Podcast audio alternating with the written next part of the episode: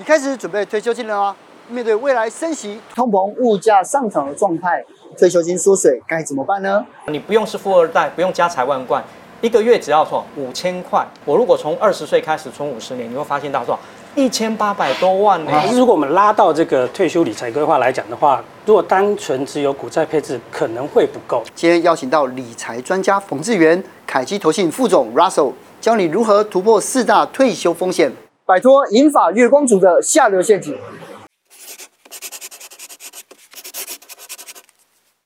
我觉得从二零二零到今年二二年，就这个经济结构差很多啊，状况很差。嗯、所以智原你自己怎么看？就是说，哎，我们接下来如果说今年退休的，或者是叫五年之内退休，他面临哪一些风险？对啊，我最近一个长辈的朋友，他在跟我分享他的退休，我就说，哎，大哥，你这个早早就退休，不到六十就退休，感觉你的退休生活应该还不错哦。结果他就跟我讲说，哎呀，志远，跟我想的不一样啊。我说怎么了？啊，因为退休之后呢，当然他就需要这样很做很多事情。啊，自己有兴趣的事情啊，或旅行这些啊，这些都要干嘛？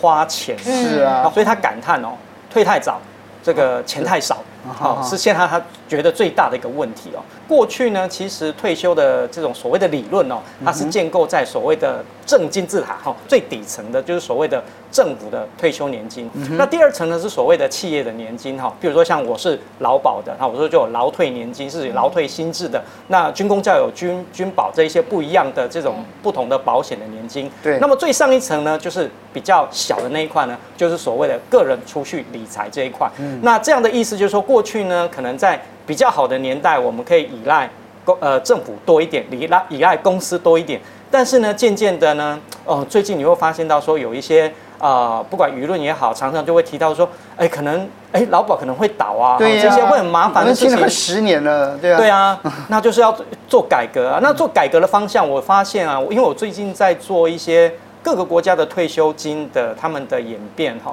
跟变化，其实我发现同一个趋势啊，不管是先进的美国啊、德国、日本，大家都一样。嗯、第一个是怎么样？就是少领一点，少领一点。第二个呢，退休的时间呢延后一点，哈、嗯，大家领少一点，嗯、用这样的方式呢来换取空间，不然的话，可能各个国家这个退休金制度就会变得很麻烦。嗯，所以呢，现在的方向变成是一个倒三角形、倒三角锥，因为未来呢。要靠自己的地方要更多一点，所以最上面那一块哈，个人储蓄理财这一块就变得更多一点。不过其实志远跟你刚刚有提到嘛，现在的平均余命越来越长，然后很多人都觉得说，想退休的时候发现，哎，这个退休金的缺口也越来越大，所以大家一直延缓退休的时间。那到底我们该准备多少钱才能够放心去退休呢？应该是说，我们追求的未来的生活到底是什么？所以呢，其实我们在退休也是一样，就是说。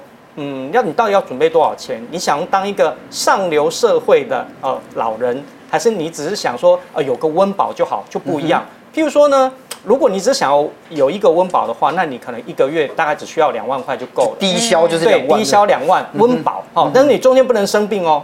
哦，因为这个中间可一个月只有两万块，真的是不多。哦、那如果说你希望就是所谓的呃中流老人的话，那可能你一个月五万块。那、嗯啊、上流老人你想要呃去旅游啊，做多一些消费的话，买买东西啊，可能一个月十万哈。哦、但结果你会发现到我这个图表统计出来，我假设我六十五岁退休哈，多活十五年就好。结果你就发现说，哎，当个下流老人就需要个三四百万的一个钱哦。嗯、啊，结果中流老人一个月如果你五万块的话。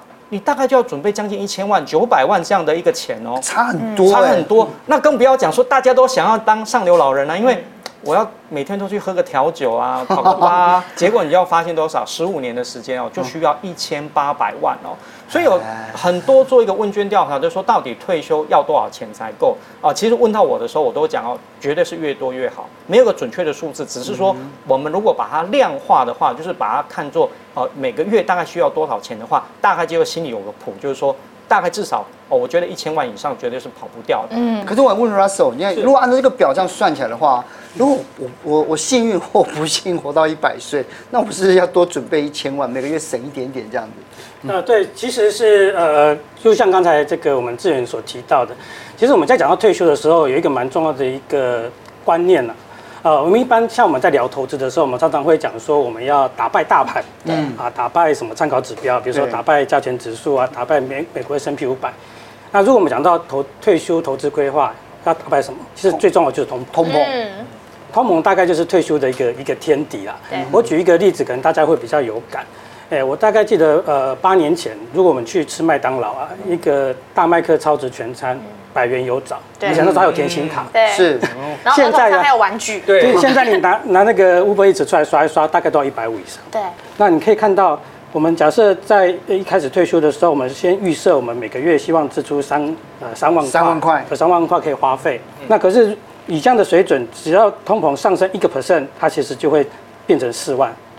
那如果上升再往上升的话，变五万四，它不是等等等距的上升，它是等比，有点像抛物线。它不是等差级数的上升，它是等比级数的上升，而且时间越长会增加的越快。是对，所以这个就是呃物价上涨的压力。所以不管是有没有像今年这种高通膨的一个状况，因为我们退休是一个长长期的一个规划，嗯，那所以一定要先把这个所谓抗通膨啊放到我们的投资的理财规划里面。呃，我们可以可能可以预设我们大概要什么时候退休，十年或二十年后。可是我们没有办法控制，没有办法决定的是，我们要退休的那一年是多头还是空头？嗯。哦，对，我像用这个例子来举个例了来讲，假设啦我们都是天选之人，啊，我们在大概类似一九八零年代，呃，这个情境退休，嗯哼，然后我们退休后还持续投资哦，然后也每个月领月退这样子，嗯哼，那运气真的很好，我们不但每个月都可以领月退，然后我们的资产还会持续的增加。啊，但是如果我们比较不幸运，我们退休的时候是像两千年这种环境，那你可以看到，我们做一样的事情，我们一样持续投资，好，我们要每个月领月退，但是我的退休的那个月退可能会越领越少，甚至退休的资产可能会提前这个就用完用完了。哎，对，所以我们常常讲说，我们呃退休理财规划有点像在跑一个马拉松，他呃跑了马拉松，我们讲说控制配速很重要。配速。对，对，对，配速很重要。那投资或退休的投资，其实控制配速就是我们要去控制那个风险。不希望说我们去赌说我们是在一九八零年代退休，还是赌我们在两千年退休。对，我们希望是把那个大跌可能碰到大跌的风险啊控制的越小越好。嗯，那所以啊，在整个在呃退休理财规划里面，我们认为同时通膨跟这个控制所谓的下档风险是非常重要的两件事情。哦。Russell 这样讲，的确是哎，那可能也是大家会越靠近退休的年限的时候呢，也会越来越趋于保守。所以其实也发现还蛮多人会喜欢买这种高股息的 ETF。我就喜欢啊。对啊，这个 稳稳的领嘛。那关于这点，其实志远哥你这边有没有一些看法，或者是有些建议要给大家？里面有没有藏有一些小玄机？哦，其实我觉得有一个小谬误，就是说这个商品是好没有错，但是有点被神化。被神化的意思就是说，大家觉得说我投资高股息、高配息的 ETF 呢，一定赚钱。哦，这其实是不太对的。为什么呢？因为呢，配息呢，其实也是跟股票一样啊。像今年不是很多股票，我自己也存很多股哈，不同的股。然后领息了之后呢，股价它是会掉下来的。是啊，这个我们叫做除息。除息。对，除息之后，它要做一个动作，你才赚赚得到钱，叫什么？填息。如果说它掉下去了。没有奋力起来，反而又掉下去的话，嗯、那你又赚了股息，赔了价差，赔了价差，我们就休息了。对，就是真的休息，然后就入土为安，安息。没错，所以呢，这个概念就是说，好，高股息的 ETF 不是不好，但是要搭配第一个配息要很稳定，因为我们希望有一个稳定的被动收入哈。嗯、那有一些配息的 ETF，其实你会发现到哦，像这个一些比较指标性的 ETF，有时候它的配息哦是比较波动会比较大的，因为有时候是配息的旺季嘛，除权息的旺季，它那一次就会配的比较多，啊，到淡季的时候就会配的比较少，所以不是每一次都是配一样的，所以稳定性很重要。第二个一定要填息，没有填息什么都免谈。哦，对，可是因为我们每次在看啊，就是我最喜欢问的问题就是说，哎，大家都要讲那个股债配置，对不对？这样是才是健全的攻守合一嘛。在在关于这一点，Russell 你怎么看？呃，那其实股债配置算是呃我们投资里面的算是一零一第一门非常重要的课，也是一个基础的课。那可是如果我们拉到这个退休理财规划来讲的话，如果单纯只有股债配置可能会不够啊？啊，为什么可能会不够呢？嗯，因为传统我们都会认为说股债配置透过呃他们资产的一个配置的关系，去让我们可以适应不同的市场状况，嗯、但是可能会碰到一个状况会失灵，就是今年的状况，今年是高通膨的一个情况。哦好，那那今年这种高通膨的一个情况，股债双杀，对不对？股债双杀，对对对。那你看，像我们大概在年初的时候，我们看到这个通膨开始在往上走，包包括油价啊，说各种民生物资的价格都在往上走。结果你看，今年上半年全球市场发生什么事情？第一个，当然我们都知道，股市就像全球股市大概跌了两成左右，修正嘛，对不对？嗯。那以往我们被认为是股市避震器的这种债券，好的债券，嗯，它先跌，我觉得它它比股票先跌，对不对？而且它上半年也跌了，它大概十五 percent，对，就是今年就是一个很典型的，就是你你光靠股债配置可能会不够的一个状况，有有有。所以在呃，我们常讲说，现在是一个 就是后疫情时代，其实新的时代要有一个新的投资思维跟升级的投资策略。嗯，可能就是光靠股债配置可能还会不够，因为我们退休毕竟在未来的二三十年的一个期间，我们不可能说我们一直都是低通膨的一个环境，我们也有可能碰到高通膨的一个环境，所以我们除了传统的股债配置要有以外，我们可能还要加入其他更多元的一个资产。哦，所以志远哥刚刚听 Russell 哥这样讲完以后，觉得很紧张啊，没有办法用股债互为调节。但是我希望呢，能够保本，又要有稳定的现金流，有没有一些比较适合的投资标的？嗯，我个人就觉得说，呃，你如果要做一个好的资产配置的话，其实现在最重要不是到处去问名牌，最重要其实你的策略，你要先找到你的核心，你的太阳在哪边。你要以那个为主，所以那个就是我们的核心资产。那核心资产通常来讲，太阳会不会动？不会动，不会动。哦，那不会动的情况之下，代表说我们的核心资产也是一样，我们尽量呢减少它调整的频率，因为我们希望放在那边，它能够稳稳的帮我们生一些被动收入。是。哦，另外的像那些像太呃地球啊、金星、水星、火星这一些，是属于这个太阳的这卫星。那它这种就是所谓的卫星投资组合，我们就可以放一些波动比较大的啊，因为它就会自己转，也会绕着太阳转，所以它的速度会比较快。嗯，我们就可以用这样的一个方式去增加一些不同的一个投资比例啊，比如说像是一些呃纯股的哦、纯债的这种所谓的卫星投资组合。是。那恒星的要投资什么？我们刚刚讲过的，譬如说一些它那个波动度比较低的，譬如说像呃这个债券型基金哈。或者是像这所谓的股债平衡的平衡式基金，这一些波动度相对来讲都会比较少。那我们刚刚讲过的这种高配息的这种 ETF，你也可以考虑，因为如果它的配息够稳定的话，也可以把它纳进来。用这些呢，先建构你的核心的资产配置，再用卫星的方式。那到底要放多少比例？其实是看每一个人他的一个风险承受度。是。但是不管怎么样，一定是核心摆最多。对。哦，所以呢，核心呢，我建议就是差不多五成到。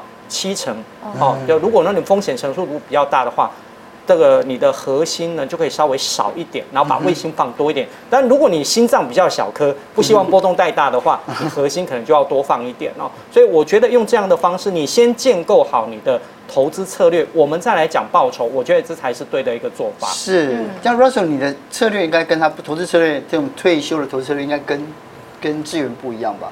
呃，没有，其实呃概念会会类似，然后我们呃会更着重的就是在于说，其实啊、呃，其实刚才志远讲到一个非常重要的，就是要一定要做好一个资产配置。嗯、我就举个打个比方好了，就是我们可能都很喜欢看棒球，啊，棒球就是有九个选手，有九个位置，有九个选手，啊，篮球。也是一样，有前锋、中锋跟后卫，对。可是你不可能在啊，比如说在棒球比赛或篮球比赛一次派。比如说棒球一次派九个九投手上去，嗯、啊，其实九个都是大股相平，可能不一定会。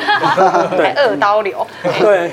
对，那其实就是他的意思就是说，其实我们要做做好资产配置，而且你看像棒球或篮球都一样，就是你会有攻有守。那再讲到一个比较好的一个退休的资产配置来讲的话，啊，就呼应刚才所提到的，除了有传统的股债以外，我们认为可能还要再加上啊其他的一个资产啊，比如说。啊、呃，像我们认为一个好的这个退休的这个投资策略里面，应该至少涵盖四大资产。哦，那第一个资产是这个股票的部分，股票明显它就是帮助我们去扮演攻击的角色。嗯，可是它可能有时候防守力比较弱，嗯，因为它的波动比较大。是，那我们所以有呃传统上会适时搭配这种所谓投资级，就是好的债券，嗯，像那种。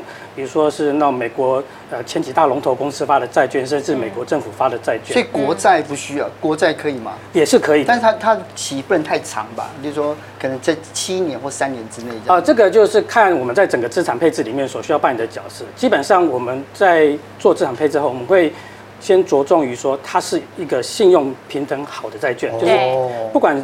时间是长或短，其实重要是到时候不要倒倒债。对，哎、嗯，我们可以拿回我们的本金，中间你到我们的利息。嗯，但是我们还会适时搭入一些，啊、呃，对景气比较敏感，啊，然后同时比较不害怕升息的非投资等级的一个债券。嗯，然后更重要的就是，一是一般传统的退休的理财规划里面比较少提到的，就是我们刚才一直在讲的所谓抗通膨的一个资产。是，那抗通膨资产像可能会包括像这种大宗商品，就原物料啊，黄小玉啊，是黄金啊，还有包括像这个。呃，原油这些等等，像期货这样子吗？呃，呃，我们在市场上也可以透过 ETF 的方式来做这些大宗商品或原物料的投资。嗯、那还有一个就是，通常在通膨里面最常提到就是房地产，它就是 REITs 的这个部分。那还有一个就是有一种债券叫做抗通膨连结债券，嗯、就是它的这个债券的利息会跟着呃通膨率然后去做调整。哦。然后我们可以加入这些资产，可以把我们整个。啊，刚才所提到的，我们退休可能会面面临到长寿风险呐、啊，可能会面临到通膨风险呐、啊，啊，投资的风险等等，都把它涵盖进去，就相对应的资产可以有相对应的呃对应相对应的风险。除了这些资产加在一起以外，呃，就是还很很重要，就是你要怎么样去动态调整配置。对，你你要加多少，你要配多少，然后你要什么时候加，什么时候减。嗯，那这个就是呃，在这个退休资产里面，就是或是一个比较好的一个所谓的退休基金里面，应该要涵盖进去的一些元素。是。不过，Russell 跟你其实刚刚提到了，你这个资产配置里面有很多不一样的一些标的，大家可以去参考。但是我对里头比较好奇的是，刚刚有提到的这个非投资等级债。那我不知道，我听了以后会觉得有点微微担心，它会不会担它的违约风险？是，对，对，这这个这是一个非常好的一个问题。那因为呃，当然就是因为它非投资等级债可以带给我们比较高的这个债券的报酬，那当然当然也代表呃它会有比较高的风险。那其中最重要的风险就是它可能会发生违约的风险。其实碰到这件事情呢，在我们投资来讲，我们大概会做两件事情。然后第一件事情，那我们我们可以透过啊适当的避险工具，去把它的部位降低。啊，像呃非投资等级债，在市场上我们有一个比较专业的东西，叫做信用违约交换。基本上就是你买了这种债券之后，你把你可能的违约风险把它交易出去，交易给你的交易对手。嗯哼，然后那当然。当然，如果接下来这个呃没有那么大违约风险，价格可能会上涨，你可能会漏失呃错失掉那段上涨，但是你可能会换来比较低的，对，比较稳的，就是先求稳再求好的这种概念。然后这是第一层，那第二层呢，就是其实就跟我们选股票一样，你就选好股，所以你另外你就买好债。买到违约风险低的，那是那违约风险越低，那你这样将将来越不可能去碰到违约风险。所以基本上我们会透过这两层去控制这个所谓可能碰到违约风险的一个状况。哦，那这样讲，Russell 这样讲我就懂了。可是，在这张图里面有一个我看不懂的，掩护性买权到底是什么资源？嗯，我用一个比较白话的，好，它其实就就有一点买保险收租金的这样的一个概念。哈，比如说我今天买了一个房子，好了，一千万。我当然是希望它涨到一千五或两千万，然后把它卖掉嘛，对不对？但是市场不一定，有时候可能房市也会上上下也可能往下跌。如果我今天没有做任何的买保险的一个动作的话，我只能眼睁睁看着房价一直往下跌。假设房市转入空头的话，对不对？可是我今天可以做一个动作，就是掩护性买权，用这样的一个方式呢，建立一个合约，就是说我用收租金，比如说我把这个房子呢先租给。这个上华，然后先跟你收租金，收租金呢，跟你约定好，就是说，哎，时间到了，你可以用一千五百万来跟我买。哦，那时候搞不好市场已经两千万，但是我答应你，你可以用一千五百万来跟我买。结果时间到了，假设行情只有一千两百万，你当然不会跟我买嘛，对不对？可是我在这一段时间怎么样？哎，我收到租金了，收到租金了，对不对？那如果行情没有像我想的这么好，还往下跌，跌到八百万。我是不是亏损？如果我呆呆的只抱着我的房子，是不是我要亏损两百万？嗯。可是我这中间呢，至少还多了上好的租金进来，我也没有亏了这么多。嗯。所以掩护性买权就有这样的一个优点，就是说，当我不无法未知市场的变化的时候，我透过这个买保险收租金的方式呢，来保护我原本的资产配置。嗯。哦，所以其实我们刚从这个资产配置里也听到很多之前可能我们没有尝试过的方式，但是我也很好奇的是，呃，Russell 跟我们刚刚说到的这个资产配置啊，它的胜率到底怎么样？而且就像你刚刚所说的，它可能还要随时做一些动态性的调整啊，才能够让它可以发挥的更好嘛。就对投资来讲的话，其实提高胜率最好的方法就是我们刚才讲的一个多重资产的一个配置。嗯哼，因为我们从过去的历史来看过去的历史里面，市场当然会有涨有跌。长期来看，股市上涨的几率是七十九个 percent。然后在股市的上涨的时候，你可以看到，就跟这个上面的资产一样，股市上涨的时候，那其他各类资产跟涨的力道会不太一样。嗯，有的会跟股市一样涨得差不多，有的会涨得比较少。是。那反过来，那大概有大概百分之呃这个二十的几率，股市是下跌的。那在这个下跌的过程中，同样的就是有的资产会跌得比较少，那甚至有的资产是逆势上涨的。所以，我们为什么要配置多重资产的意思就在这边，就是说，我们希望在不同的市场情境下面，不管我们是在要在哪一年退休，预计在哪一年退休，我们希望做到的是什么？我们涨的时候能够跟得到，跌的时候少跌一点点，就像我们刚才讲的，尽量安打上垒，然后尽量少失误。那另外还有一个就是，呃，我们多重资产也比较有利于我们去做一个长期的投资。那为什么要长期的投资呢？因为可以让我们避免碰到大涨或大跌的状况。因为大涨或大跌是我们退休最不希望碰到的事情。嗯，其实我们退休我还是蛮想大涨的。大涨不要，大跌不要啦。对对对对对对，如果如果可以只要大涨的话，那当然是最好。可是，在现实或是在投资里面是比较难去啊达到的事情。嗯，对。所以一个比较长期来看的话，我们比较希望是啊投资时间越长，你可以看到像这张图一样，这个涨最多跟跌最多的那个柱状啊，其实是越短的。表示越越时时间越长的话，你越你越可以呃预期你可能会拿到的一个呃报酬的一个水准，就可以预期啊，那我以后每个退休之后每个月大概可以花多少，然后可以领到多少，其实那个可预期的那个几率就会提高。那这也是我们呃一般退休理财规划里面最想达到的一个目标，就是。报酬可期、风险可控的一个目标。哦，因为现在啊，大部分的我我看到身边的很多朋友、爸爸妈妈，他们就是六十五岁预定要退休。所以如果是这样的话，就是他们应该什么时候开始做准备？但是随时要做准备嘛。但是该怎么准备？就像我们刚才提到的，即使你退休之后只想当个躺平族，什么都不要做。可是通膨还是会把你的退休资产慢慢的吃掉，还是你要做起来这样子。对，所以可能你你不能在退休之后就就想着就不投资，你还是要让你的资产适时的去做滚动。只是这滚动的时候，你不希望它是滚一个大上坡、大下坡，像海盗船一样上上下下。你希望它是比较稳定的，然后可以创造稳定的一个现现金流。所以像刚才讲的这样的一个呃退休的一个投资组合里面，要既要考虑通膨。然后同时要去考虑到这个控制下档的一个风险，而且越早开始投资越好。那这才可以让我们就是，其实我们回到初心来讲的话，我们希望我们退休就是希望活得久、过得好跟够稳定。那在这样的一个呃目标下面，那我们这样的一个投资策略是可以。